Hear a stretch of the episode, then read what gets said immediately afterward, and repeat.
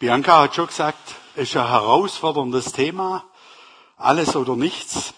Und ich möchte heute über einen Aspekt von Gott reden, der wirklich für mich auch herausfordernd ist, weil ich immer wieder merke, dass ich da selber an Grenzen stoße.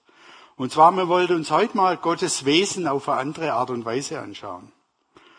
Und ich möchte euch mit hineinnehmen ins Alte Testament, in Hesekiel-Brief, da steht, da streckte er etwas aus, das wie eine Hand gebildet war und fasste mich bei den Locken meines Hauptes.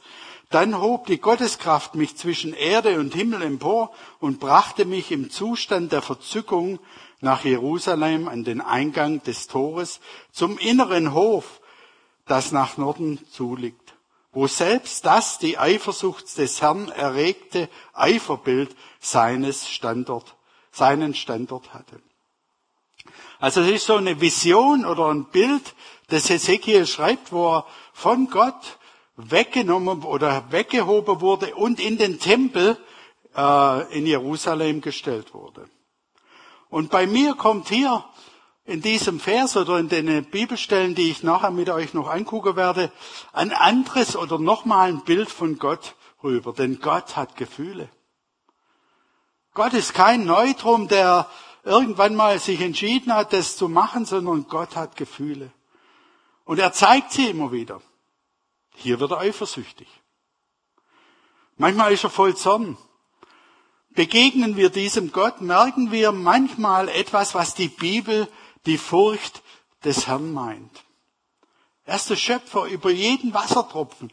Er ist der Schöpfer über jedes Licht, über jedes Kerzenlicht. Er ist der Schöpfer über jedem Grashalm, jedem Sandkorn. Alles wurde von ihm und zu ihm hin geschaffen und er schließt dich und mich mit ein.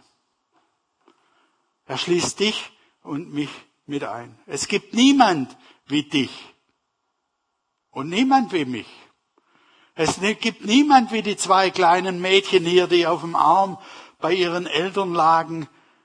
Sie sind einzigartig und unersetzlich für diesen Gott. Und unersetzlich für das, was Gott mit dieser Welt tun möchte. Du und ich sind ihm so wichtig, dass er alles für uns hingegeben hat, dass er seinen Sohn geopfert hat, dass wir zu ihm zurückfinden können. Und dann sagt Gott, er ist eifersüchtig. Und ich glaube, dass Gott auch heute Morgen oder immer wieder über unsere, über meine Gedanken wacht, über jeden Wunsch Bescheid weiß, der in meinem Herzen, in deinem Herzen ist, über jeden Traum, den du im Moment träumst. Und ich glaube auch, dass Gott möchte, dass er das, was er in dich hineingelegt hat, zur Explosion bringt. Dass er die Träume, die er dir gegeben hat, in die Wirklichkeit bringt. Aber es ist alles von ihm abhängig. Und für ihn. Deshalb ist er eifersüchtig. Und deshalb ist es auch gut, sich zu überlegen, was kann ich denn tun oder was kann ich einbringen. Wenn Gott ein eifersüchtiger Gott ist, ist er das überhaupt? Gott offenbart sich oder seinen Charakter in der ganzen Bibel. Über 400 Namen werden für Gott gegeben und ein Name ist der eifersüchtige Gott. Das können wir nachlesen in 2. Mose 34, 14. Denn du sollst keine anderen Gott anbeten, denn der Herr heißt Eiferer und ist ein eifersüchtiger Gott. Gott ist doppelt eifersüchtig. Immer wenn eine Doppelung in der Bibel oder in den biblischen Versen, das könnt ihr euch merken, wenn eine Doppelung vorkommt, ist das etwas ganz Wichtiges. Wir gehören im Endeffekt zweimal zu Gott. Das erste Mal, als wir geschaffen wurden, als Baby auf die Welt kamen und das zweite Mal, als wir zu ihm zurückgekommen sind, nach Hause gekommen sind. Der zweite Grund ist die Erlösung. Gott hat dich und mich erlöst. Er hat dich bei seinem, bei, bei deinem Namen gerufen und du hast ewiges Leben. Deshalb ist es wichtig zu verstehen, dass wir Gott unser ganzes Leben eigentlich schulden. Das Thema Eifersucht ist ein ganz schwieriges Thema. Wer war schon mal eifersüchtig? Ein paar Hände gehen hoch. Mit den anderen sprechen wir dann noch. Eifersüchtig ist ein ganz komisches Gefühl. Habt ihr das, der mal so richtig eifersüchtig war, habt ihr das mal gespürt, was, was denn das in einem auslöst? Und wenn über Gott gesagt wird, er ist ein Eifer oder er ist eifersüchtig, dann gehen genau diese Gefühle auch in ihm vor. Eifersucht hat immer so einen negativen Klang. Es wird mit Stolz verbunden. Ich bin eifersüchtig, weil ich, ja, ja. Aber um das geht's gar nicht. Bei Gott ist Eifersucht der Ausdruck von uneingeschränkter Liebe. Er möchte dich mit niemand anderem teilen. Deshalb ist Gott eifersüchtig. Wenn wir verliebt oder verheiratet sind, bekommt der Begriff Eifersucht äh, fast manchmal so eine fast unheimliche Dimension.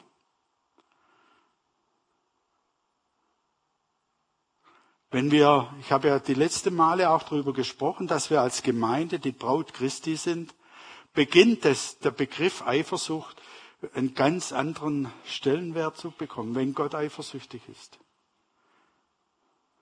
Können wir uns vorstellen, wie Gott sich fühlt in manchen Situationen?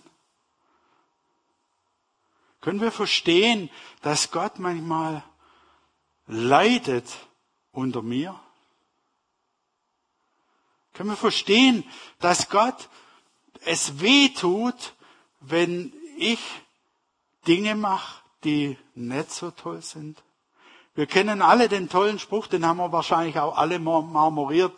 Denn so sehr hat Gott die Welt geliebt, dass er seinen eingeborenen Sohn hingegeben hat, damit alle, die an den Glauben nicht verloren gehen, sondern ewiges Leben hat. Wir wissen, dass Gott alle Menschen liebt. Alle. Auch mich. Und Milliarden anderer Menschen. Was muss das bei Gott für ein Gefühl auslösen? Wenn eines seiner Kinder ihn nicht mehr liebt oder ihn nicht liebt. Überlegt euch mal das selber so einen Moment, wenn ihr Kinder habt, was würde das bei euch auslösen, wenn ein Kind euch ablehnt oder nicht mehr liebt oder sich abwendet? Was würde das bei euch auslösen? Was würde das bei euch für Schmerzen verursachen? Ich kann mir das selber schier nicht vorstellen. Und ich glaube, so wie die Liebe unserer Kinder zu uns einzigartig ist und fantastisch, so ist Gottes Liebe zu dir und zu den Milliarden von Menschen einzigartig. Wir, du und ich sind sein Augapfel.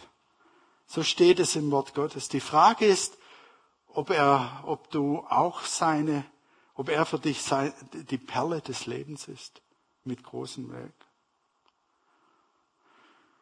Wir sind immer noch beim Thema Eifersucht und in Hesekiel war Gott auf das Abbild einer Fruchtbarkeitsgöttin eifersüchtig. Übrigens interessant, wo wurde Hesekiel hingeführt?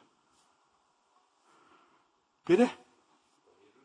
Nach Jerusalem, in Gottes Tempel, in Gottes Thron, auf Gottes Hügel.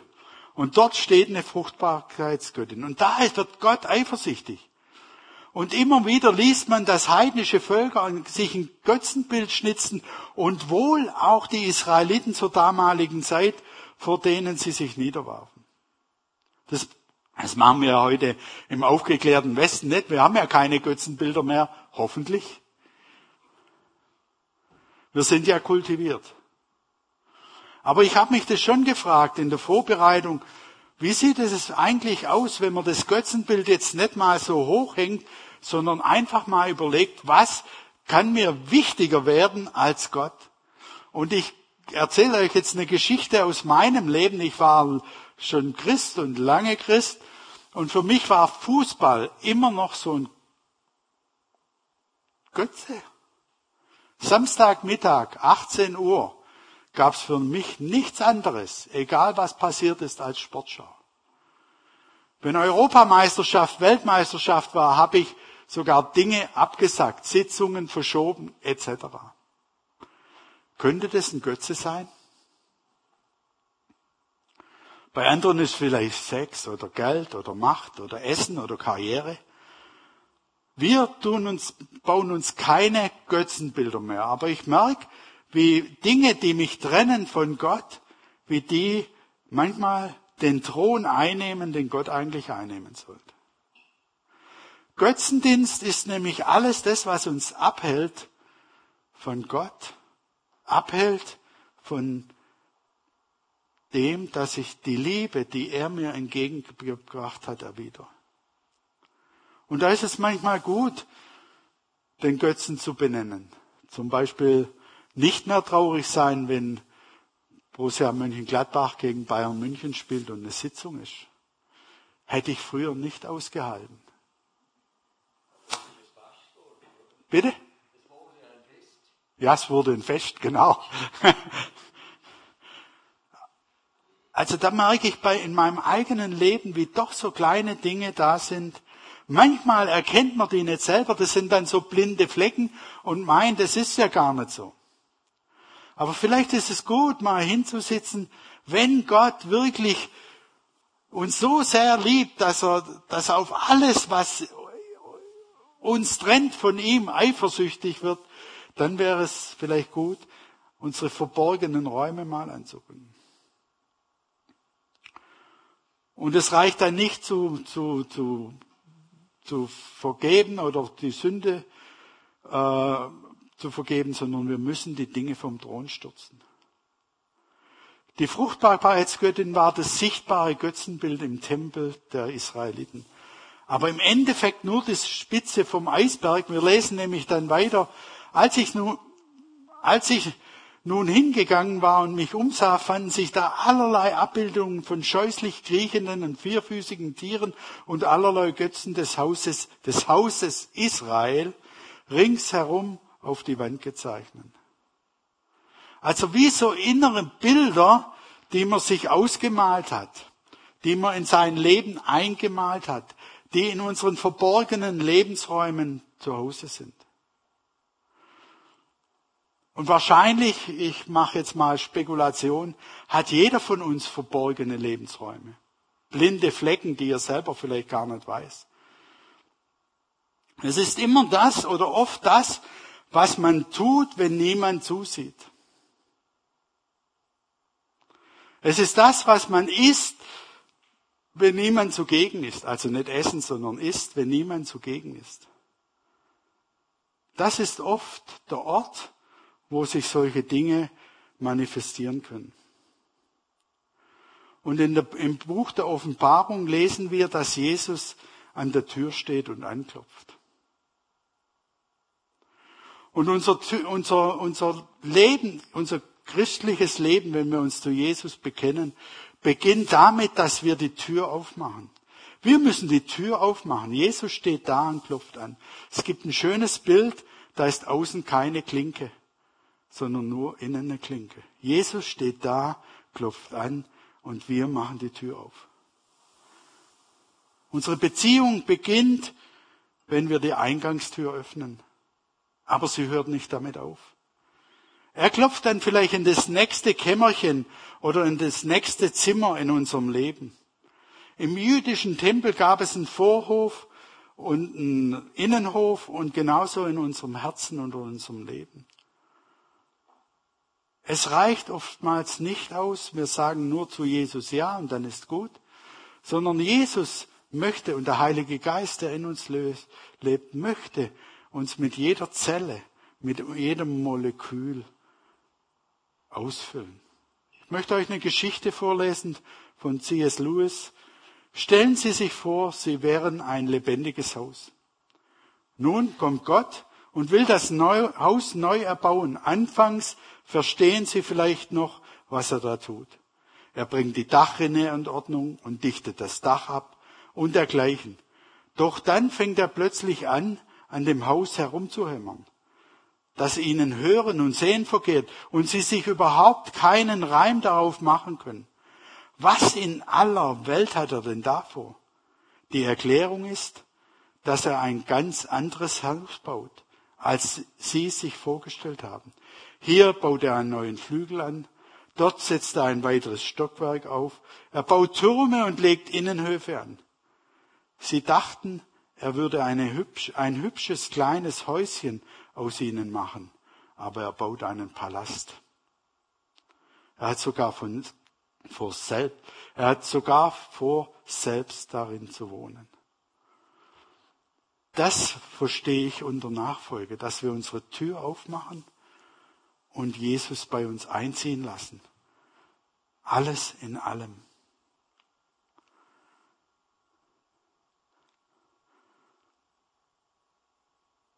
Als Ezekiel weiterzog, entdeckte er ein weiteres Götzenbild. Eine Frau, die den Fruchtbarkeitsgott beweinte. Hierauf brachte er mich an den Eingang des nördlichen Tores am Tempel des Herrn. Dort sah ich eine Frau sitzend, die den Tamus beweinte. Hier befinden wir ein Wort beweinen. Wenn wir unsere Götzen entdecken, unsere Götzen anbeten, dann zeigen wir Emotionen. Dann zeigen wir Tränen, dann zeigen wir Freude, dann zeigen wir Ängste. Ich glaube, dass Gott uns immer wieder herausfordern möchte, uns zu fragen, was in meinem Leben ist mir wirklich wichtiger als du. Was macht dich ärgerlich? Was macht dich so richtig traurig? Oder was macht dich fröhlich? Was verdirbt dir den Tag und was macht ihn erfolgreich? Was löst bei dir starke emotionale Reaktionen aus? Wenn deine tiefsten Regungen für etwas anderes als unseren Gott reserviert sind, dann ist dieses andere ein emotionaler Götze. Im Fernsehen kommt gerade eine Werbung äh, da geht es um Weinen, dass man wieder weinen soll und sich dann befreien soll. Und ich glaube, dass wir verlernt haben, unsere Gefühle auch Gott gegenüber zu zeigen, zu weinen, zu schreien, zu stöhnen, ihm alles hinzulegen. Und da geht es nicht um eine Lieblingsmannschaft, da geht es nicht um ein Hobby, um einen Ehepartner, um ein Kind, um ein Lieblingsessen, sondern da geht es um unseren Gott. Und wir sind alle unterschiedlich. Das weiß ich zu Genüge. Und alle sagen, ja, ich bin nicht so emotional oder ich bin emotionaler. Ich bin emotional und bei mir knallt's halt dann.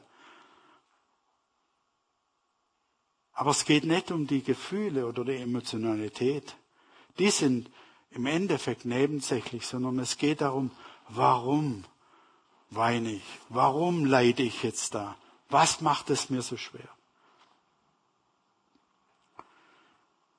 Die Strecke zwischen hier und hier sind 30 Zentimeter. Doch sie macht oft den Unterschied zwischen Information und Transformation. Unser Verstand reicht nämlich nicht auf. Ich glaube, es ist wieder Zeit, das leise Klopfen Gottes zu spüren, zu hören, unsere Herzenstür aufzumachen, weil er, weil er dich und mich so sehr liebt, dass er eifersüchtig darauf ist, wenn du dich ihm ein Stück weit abwendest. Letzte Woche haben wir viel gehört über Jüngerschaft, über Nachfolge. Aber es geht nicht um Hören, sondern es geht um Verstehen. Ich möchte euch noch zum Schluss eine kleine Geschichte erzählen von Jonathan Edwards.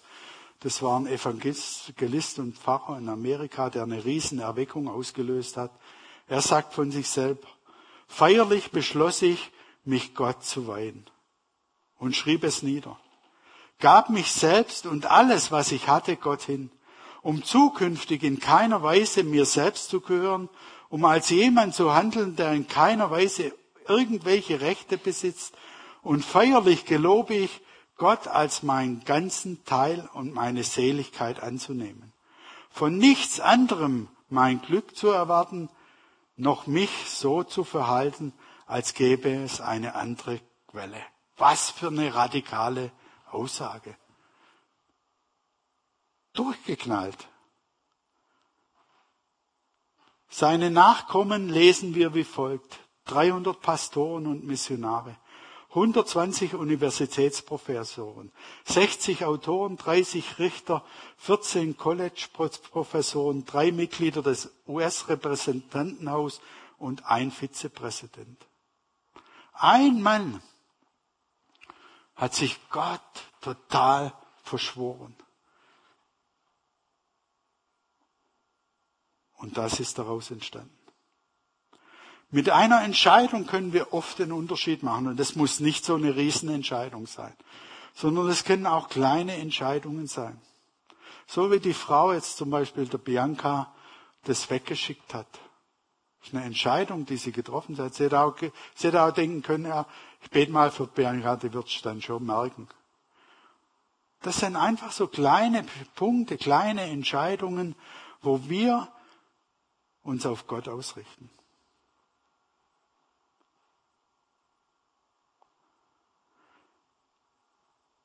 Wenn wir uns entscheiden, uns ihm hinzugeben, dann entstehen eine Veränderung in dieser Welt. Nicht wir sollen die wunderbaren Dinge tun, die Gott tut. Und das ist oft das Missverständnis. Dass wir dann anfangen, wir tun Dinge und was weiß ich auch sondern es ist Gottes Aufgabe.